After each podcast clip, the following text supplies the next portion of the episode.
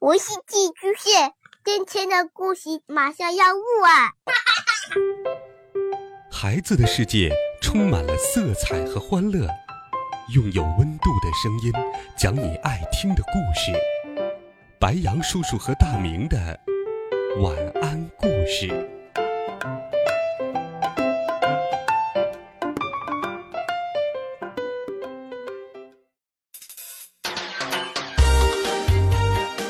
小朋友们、同学们，大家好，欢迎收听白羊叔叔讲故事。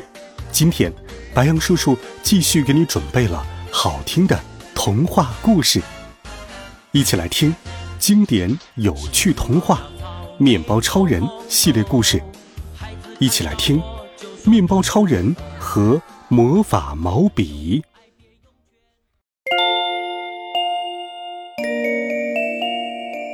红精灵喜欢吐司超人，细菌人讨厌吐司超人。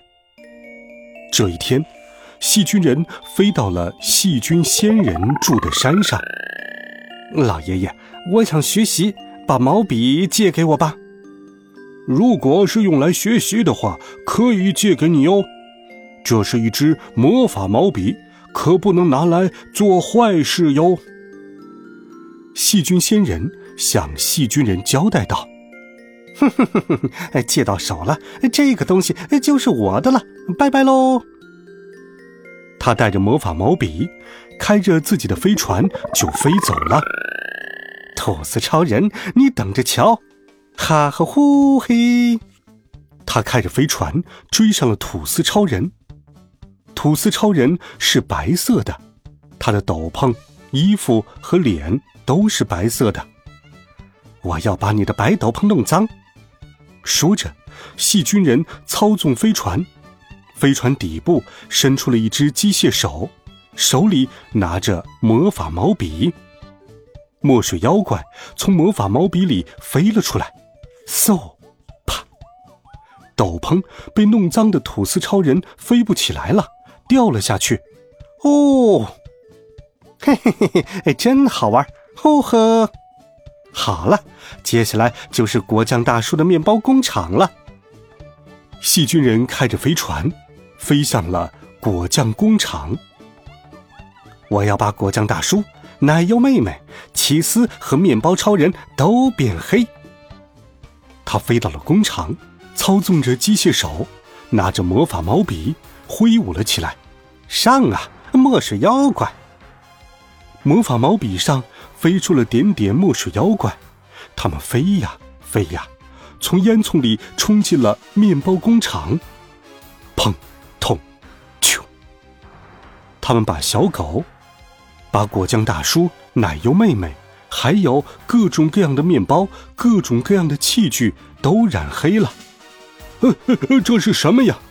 啊，大家都变黑了！救命啊！幸好面包超人不在里边。面包超人听到大家的声音，飞了过来。哎，面包工厂变黑了，到底发生了什么？墨水妖怪从烟囱里冒了出来，噗，一下子喷到了面包超人的脸上，他的脸也变黑了。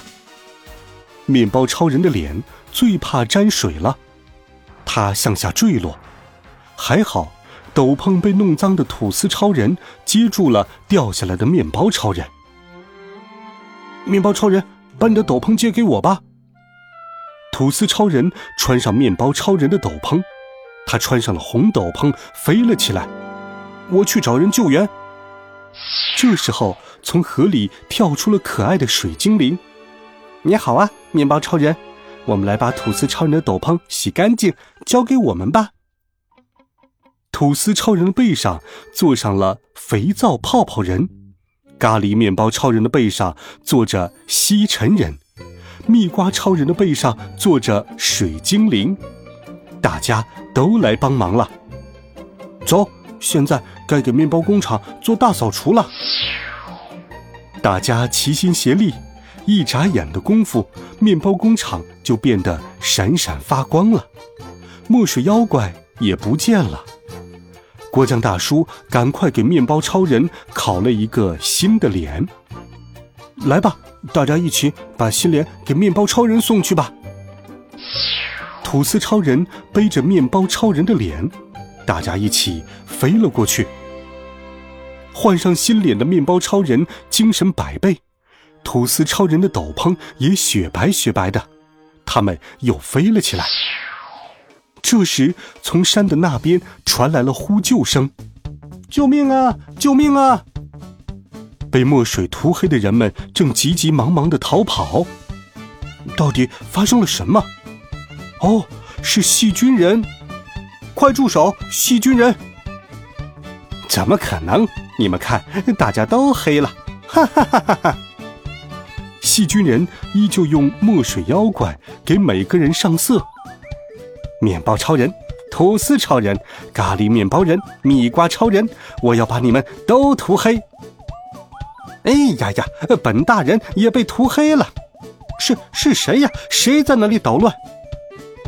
细菌人的机械手不听指挥了，包括魔法毛笔同样失去了指挥。细菌人回头一看，原来是细菌仙人。嗯，你不好好学习，光捣乱，真让人生气。魔法毛笔再也不借给你了。在大家的努力下，所有人都变干净了。面包超人说道。我们一起跳舞吧！大家开心的跳起了舞。可这个时候，从山的那边传来了哭声，原来是细菌人在哭。呜呜！你竟敢把吐司超人先生的斗篷弄脏，我饶不了你！原来是红精灵生气了，他正追着细菌人教训他呢。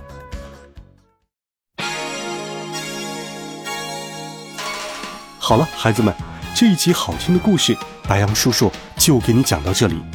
温暖讲述，为爱发声。我们明天见，晚安，好梦。